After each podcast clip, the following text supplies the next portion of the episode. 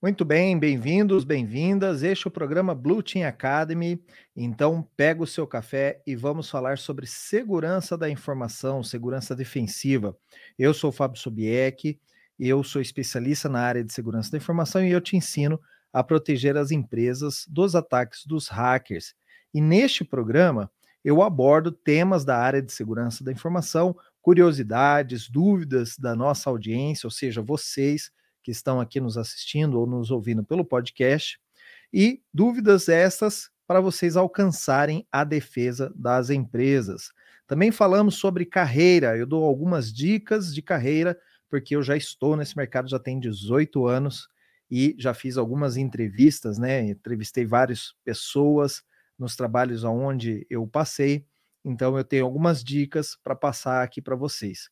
Então, se você tem dúvidas, aí, como foi uma das dos motivadores do episódio de hoje, pode mandar aqui para a gente nos comentários e a gente prepara aí um, um, um programa específico para falar sobre esses assuntos. E no episódio de hoje, eu vou falar sobre uma crença limitante. Algumas coisas que vocês acreditam que funcionam de uma maneira e eu vou mostrar para vocês que não é bem assim, certo? Então, essa é uma crença limitante que um profissional de segurança ele tem que ter conhecimentos técnicos muito avançados ou profundos numa determinada área para poder proteger empresas dos ataques. E a gente vai ver que não é exatamente assim. Existem várias opções no mercado para você e você pode é, encontrar uma algo que seja mais próximo do que você faz no seu dia a dia e você vai conseguir encontrar a sua primeira vaga na área de segurança da informação. E é para isso que eu faço esses vídeos, tá ok, pessoal? Então vamos para a nossa vinheta e já entramos com os assuntos.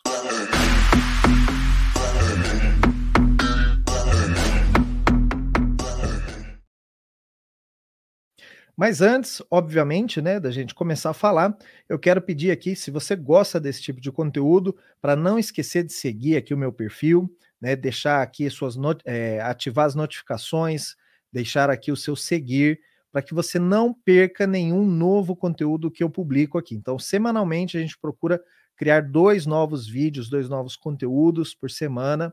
É, nem sempre dá, nem sempre é possível, mas à medida do possível a gente consegue colocar dois episódios novos, mais completos, falando mais aprofundado, né?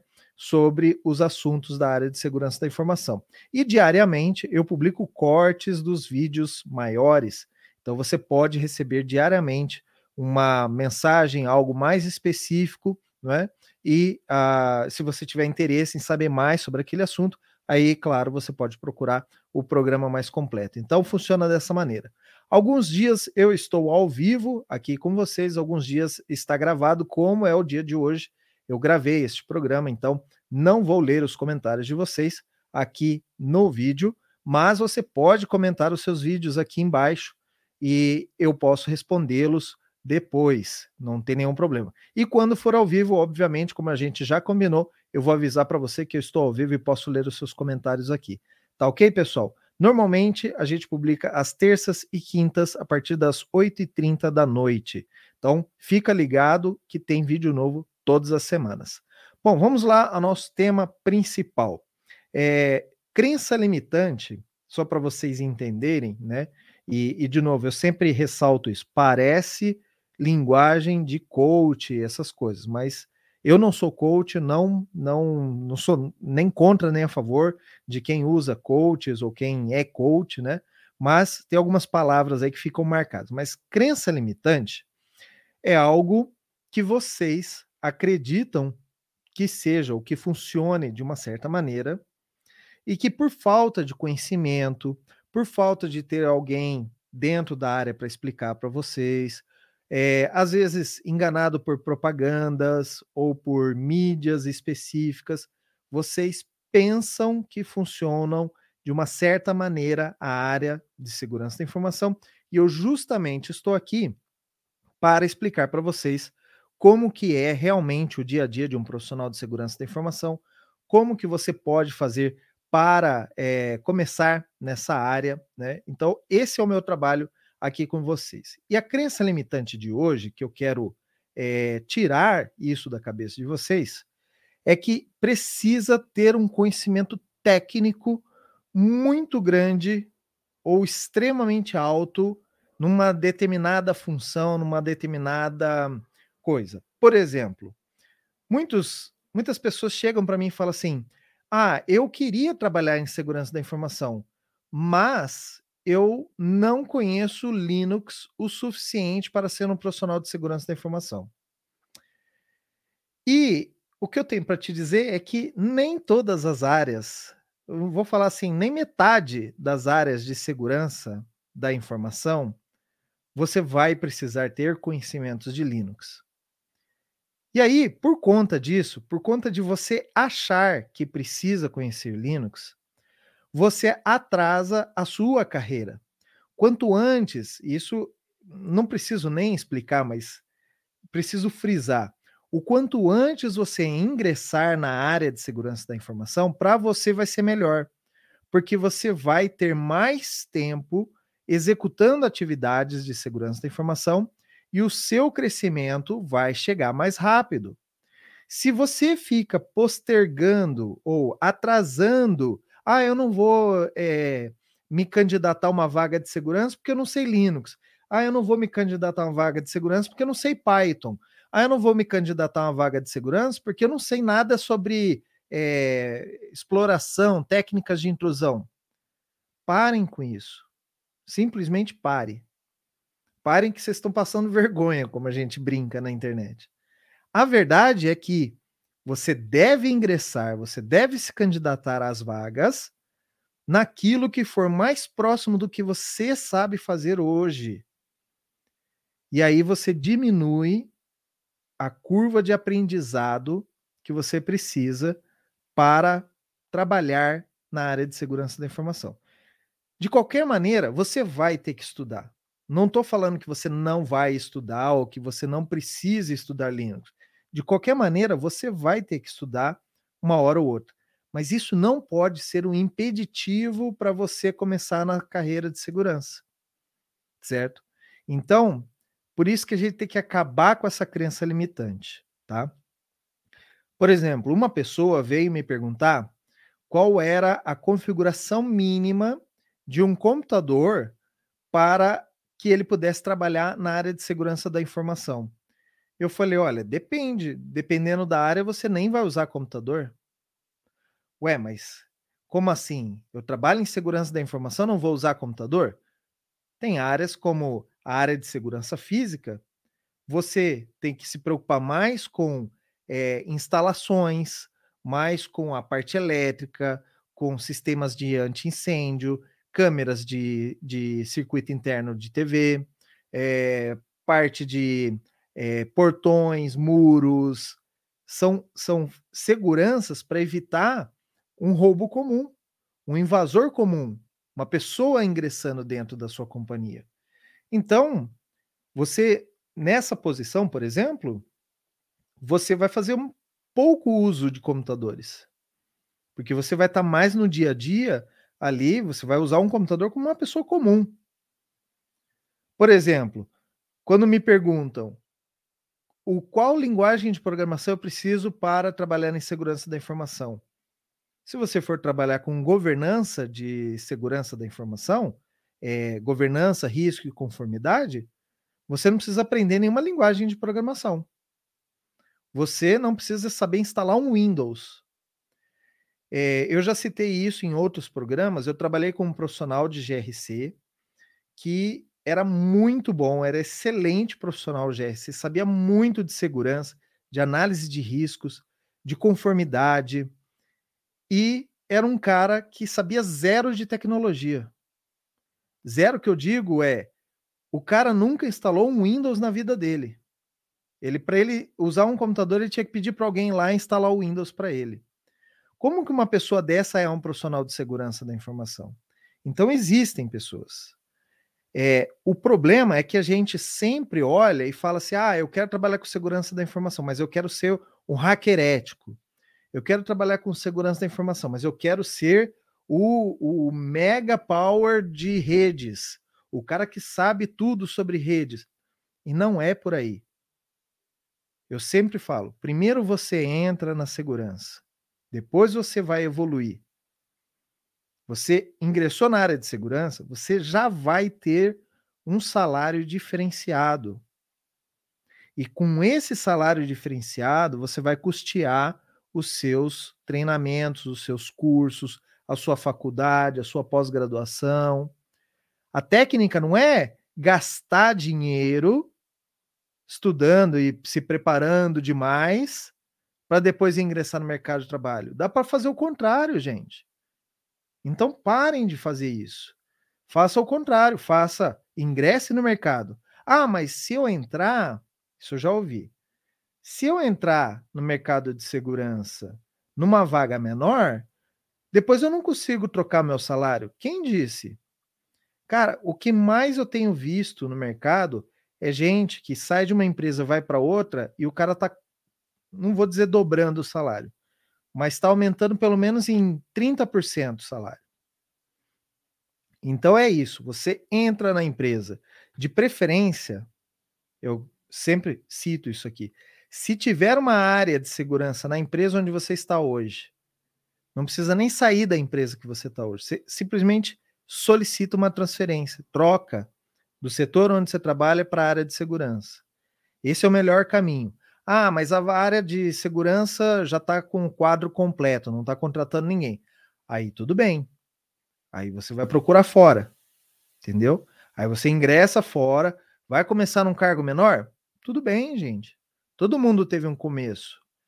Eu, quando eu trabalhava na área de redes, com a parte de infraestrutura, com servidores e tudo mais, é, eu, eu já era um, vamos dizer assim, considerado um sênior na área de redes, instalando servidores, cabeamentos, é, parte de, de redes lógicas. E quando eu migrei para a área de segurança da informação, meio que eu zerei o meu jogo, resetei, fui para o começo, final da fila, entendeu? mas rapidamente eu consegui escalar. Por quê? Porque eu já tinha conhecimento em segurança, eu já tinha conhecimento em redes, foi somente adaptar a segurança de redes ao que eu já sabia. Então, rapidamente eu consegui subir de cargo e assim em diante prosseguir na minha carreira, né? Então, dependendo do que você trabalha na área de segurança da informação, um computador com um aplicativo de editor de texto já é o suficiente, né? Dependendo de outras áreas, aí você vai precisar ter um pouquinho mais de software ou de um computador um pouco mais pesado, mas outras áreas vão depender um pouco mais é, de, de coisas específicas, aplicativos específicos, né? É óbvio que a área de é, segurança ofensiva pentest, inteligência, vai, é, vai requisitar uma máquina maior, vai requisitar um pouco de conhecimento a mais. Mas aí você deixa isso aí mais para frente, tá? Eu vou falar sobre uma outra, uma outra técnica aqui, que é, é como se fosse uma técnica de invasão. Você ingressa e depois você faz um movimento lateral, tá? Então vamos lembrar aqui. Existem várias áreas da segurança da informação que você pode se dedicar e trabalhar. Uma delas é de governança, risco e conformidade, que vai falar mais sobre é, processos, sobre análise de riscos. Uma pessoa para ter esse, para trabalhar nessa área, precisa ter conhecimentos mais analíticos, processuais. Você consegue, por exemplo, escrever uma receita de bolo? Você consegue, por exemplo, definir um procedimento, primeiro você faz isso, depois você faz aquilo, depois você faz aquilo outro. Parece simples, né? Mas tem gente que não consegue.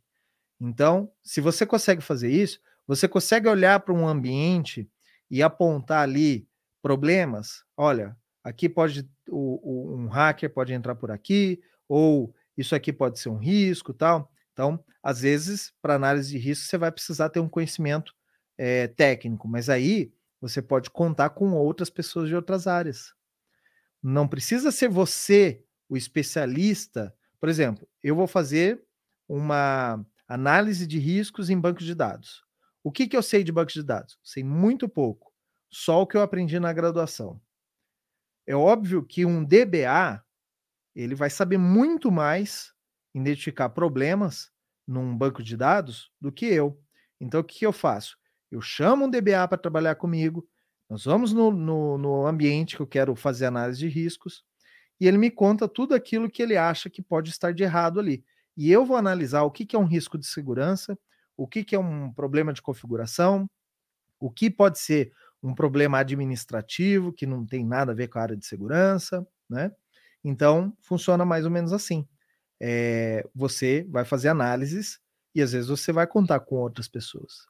Na parte de segurança de dados, o que, que você precisa saber tecnicamente? Por exemplo, diferenças entre dados, é, dados, informações, Aí, se você já tem uma graduação, por exemplo, em tecnologia, de processamento de dados ou ciência da computação, você já tem os conhecimentos para trabalhar numa área de dados. O que você vai precisar saber é coisas específicas, algumas ferramentas específicas. Mas isso você pode aprender depois.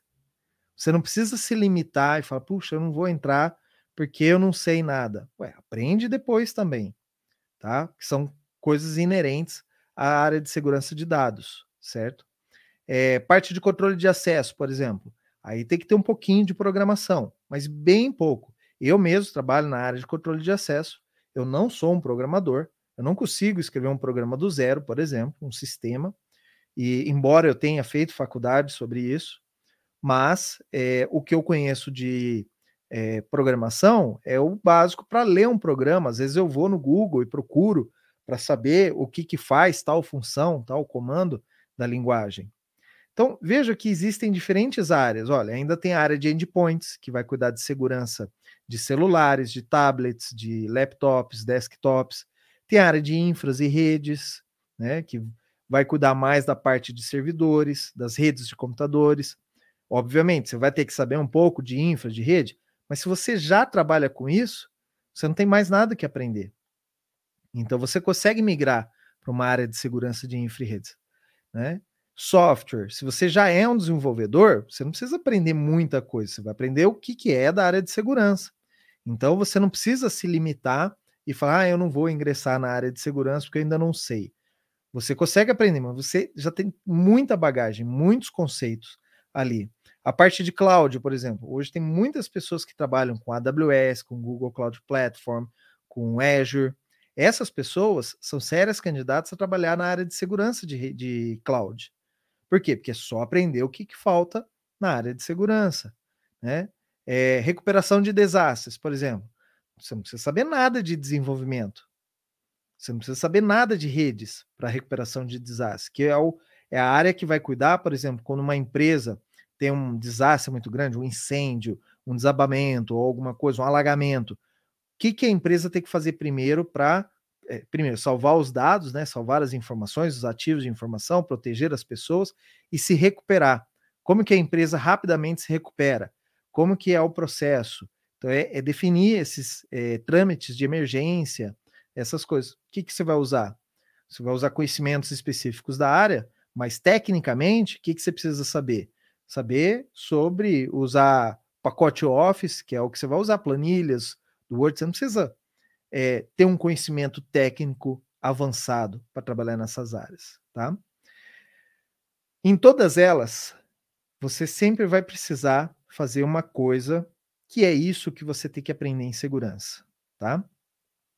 Todas essas áreas você vai ter que aprender a levantar riscos, que é qual é aonde estão os problemas dessa tecnologia, desse objeto de estudo que eu quero proteger. Então, eu quero, por exemplo, proteger é, esse laptop. Tem um laptop aqui na minha frente, vocês não estão vendo, mas tem um laptop aqui.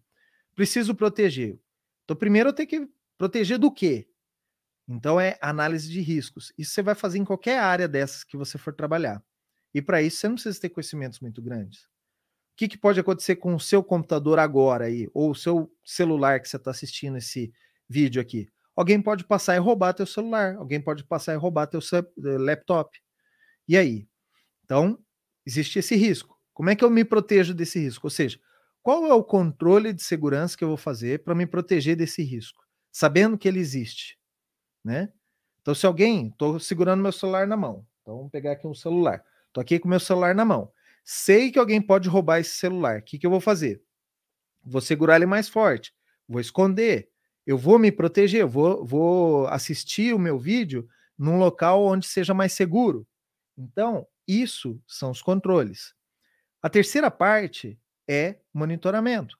Você vai ter que monitorar o tempo todo. Então, de novo, estou aqui com meu celular. Sei que eu estou aqui assistindo um vídeo, né? Alguém pode passar e me roubar esse celular. O que, que eu vou fazer? Eu vou assistir aqui, mas eu estou monitorando, vendo se tem alguém pensando, ó, passando alguém ali que pode ser suspeito, alguma coisa. Eu paro meu vídeo aqui, guardo meu celular, passou embora a pessoa, eu posso assistir de novo. Então, é isso. Em todas as áreas, a área de segurança vai fazer isso: análise de riscos, aplicação de controles, monitoramento da segurança. Independente da área que você trabalhar, dependendo do computador que você tiver, você vai ter que fazer análise de riscos, controles, monitoramento. É isso que a gente vive. É assim que a gente protege as empresas. Então, não existe muita mágica, tá? É, uma coisa que a gente sempre fala aqui é que quando você está no começo de carreira, você precisa ser generalista ao invés de um especialista. Por quê? Porque no início de carreira, nem sempre você vai começar numa área que você gosta, nem sempre você quer trabalhar nessa área para o resto da sua vida. Então, uma vez eu falei para uma pessoa: é, você é desenvolvedor.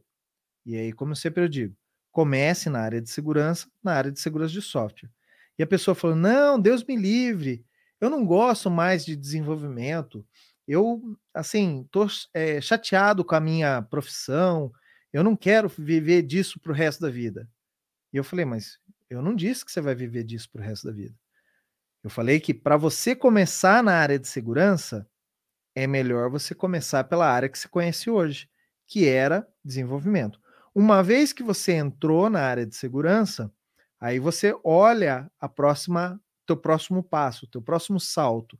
Para onde eu quero ir depois que eu ingressei na área de segurança? Aí eu já estou trabalhando com segurança, já tenho amigos de segurança, já tenho experiência no LinkedIn, lá no meu perfil, para dizer eu trabalhei um ano na área de segurança. Porque para você, por exemplo, ah, eu quero ser um hacker ético, né? A maioria de vocês querem. Para você ser da noite para o dia um hacker ético, eu pessoalmente nunca vi um caso desses, tá? Existem os caras, os pontos fora da curva, o Neymar do, do hacker ético? Existe. Mas quantos Neymars, né? Quantos Leonel Messi nós temos por aí? São poucos, são poucos. Talvez você seja um, mas e se você não for? Então, vamos falar aqui para todo mundo. A melhor maneira é, primeiro você ingressa, depois você vai para sua área de destino. Aí você tem experiência, aí você tem bagagem, aí você vai aprendendo aos poucos. E, por exemplo, para essa pessoa que trabalhava já com, com programação, quando ela ingressasse na área de segurança, entrar por segurança de software. Cara, de segurança de software, para você ir para pentest, você tá ali quase do lado é muito próximo. A maioria da, das nas empresas, a maioria da área que precisa pentest são as pessoas que desenvolvem código, são os programadores, são as pessoas que trabalham com software. O cara lá de redes, dificilmente ele vai solicitar na área de segurança um pentest. O cara lá de governança não vai solicitar um pentest. Então, para um cara que está em governança, ele ir para a área de pentest, aí o caminho é mais longo. É impossível? Não, nada é impossível, mas é mais longo. Então, ingressa numa área que você está próximo, depois você vai para aquela, tá? É, eu trago aqui um exemplo de uma, uma amiga num, num, banco que eu prestei serviços e eu, eu fui trabalhar nesse banco, né, como consultor, e a gente estava fazendo a implementação de um projeto de segurança lá. E eu conheci essa pessoa lá. E essa pessoa, ela ela trabalhava só na área de testes de software, mas teste genérico, sabe? Teste de validação, teste bancado, teste de software que você aprende, por exemplo, na faculdade. E a área de segurança, submeteu algumas aplicações para ela e ela foi bem na área de é, perceber riscos de segurança também. Rapidamente a área de segurança convocou, chamou ela para entrar no, na squad, né, no time de segurança. Porque ela já tinha o quê? Conhecimentos técnicos de testes de software. Ela já tinha faculdade de é, desenvolvimento de software. Ela já tinha os conhecimentos. O que, que ela teve que aprender? Fazer uma análise de risco mais voltada a ameaças de internet. Por quê? Porque na cabeça dela, por exemplo, ela pegava um, um software para analisar é, testes, teste unitário, aqueles testezinhos de, de testezinhos, né? Estou diminuindo aqui um pouco o trabalho, mas são testes mais voltados ao usuário, mais voltados à área de negócios. A única coisa que ela teve que adaptar é fazer o mesmo teste, só que voltado à cabeça de um hacker, cabeça de um atacante. O atacante ele vai olhar para a aplicação, ele olha diferente de um usuário. Ele tem um olhar para, puxa, se eu ingressar aqui um, se eu entrar com um caractere especial aqui, e se eu tentar submeter um binário aqui, né? E se na hora de eu subir um arquivo, eu subir um arquivo .zip, será que ele sobe? Será que eu posso conseguir subir um arquivo .asp ou .php dentro de um, de um serviço? Para depois eu tentar executar esse aplicativo, esse arquivo na web? Então, gente, a cabeça do hacker é, é pensa diferente. Ela só teve que adequar isso, certo? E hoje ela está na área de segurança, ampliando os seus horizontes. É, até é, nós conversamos, ela falou que ela precisava aprender um pouco mais de segurança de redes, justamente porque é, a área de segurança lá expandiu tanto que está precisando que ela faça outros tipos de teste. Então, esse é um exemplo que ela não precisava ter conhecimentos técnicos muito aprofundados e nem conhecimentos técnicos de segurança. Ela meio que foi chamada para trabalhar porque ela demonstrou que tinha aptidão para aquilo. E às vezes é só isso. Um outro exemplo aqui, e eu tenho um vídeo, um, um programa chamado Conversa Segura, nesse mesmo canal do YouTube, né? Para quem está em outras mídias, lá no, no, canal do YouTube Fábio Sobieck. E, e, lá tem o Conversa Segura, eu conversei com o Dimas Tomadon.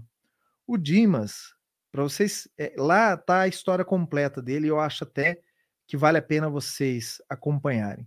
Mas o Dimas, ele, ele trabalhava como metalúrgico, metalúrgico mesmo, numa fábrica de carros, uma montadora de carros, ele trabalhava como metalúrgico.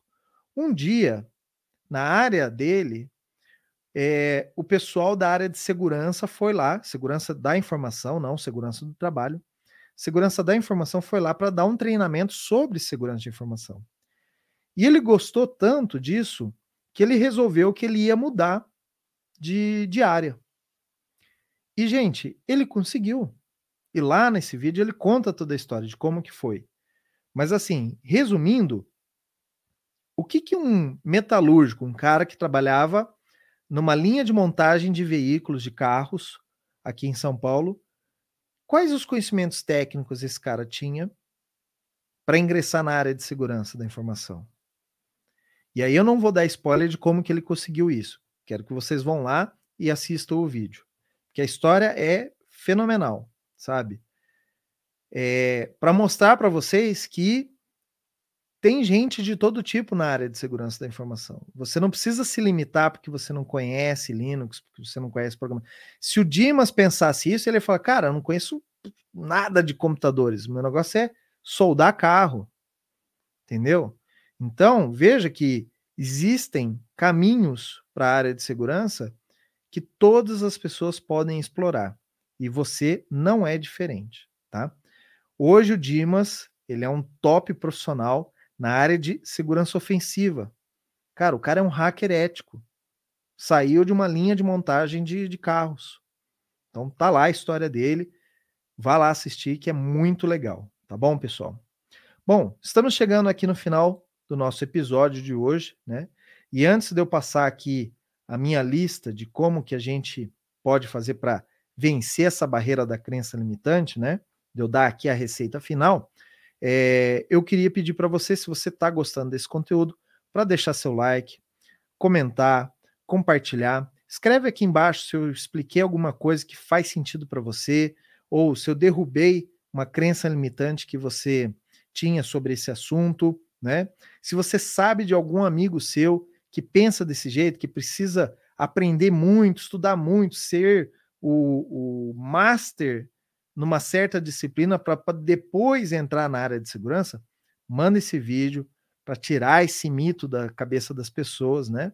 É, e escreve aqui, ó, comenta aqui o nome da pessoa para a gente poder saber se a gente conseguiu ajudar a livrar mais uma pessoa dos mitos da área de segurança. Tá ok, pessoal?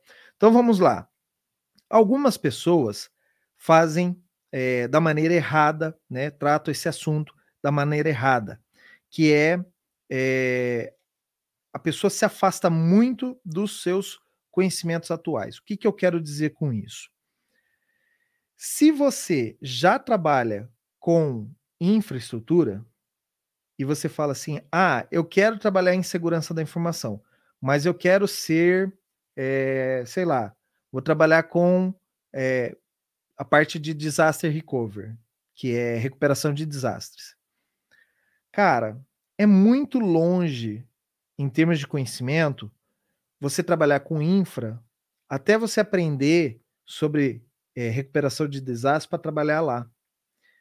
Então, não tenta fazer esse movimento muito longo. Ah, eu trabalho com é, suporte ao usuário, a microinformática, e eu quero ser um pentester. Cara, a distância de conhecimento é muito grande. Aí realmente não dá certo. O que, que a gente recomenda?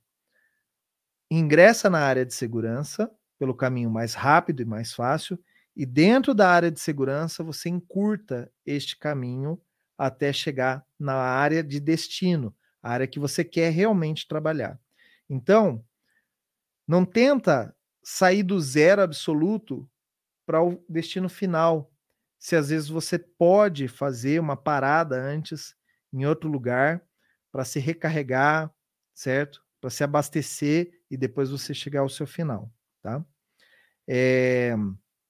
Outra coisa que as pessoas acham de errado e que eu sempre falo para vocês, procurem conhecer outros profissionais de segurança da informação, não apenas eu, mas procure conhecer outros profissionais de segurança da informação e pergunte a eles como é o dia a dia de um profissional, o que precisa saber, se existe vaga na empresa onde ele trabalha, se tem a vaga, o que, que precisa para completar essa vaga, o que, que você precisa saber para completar.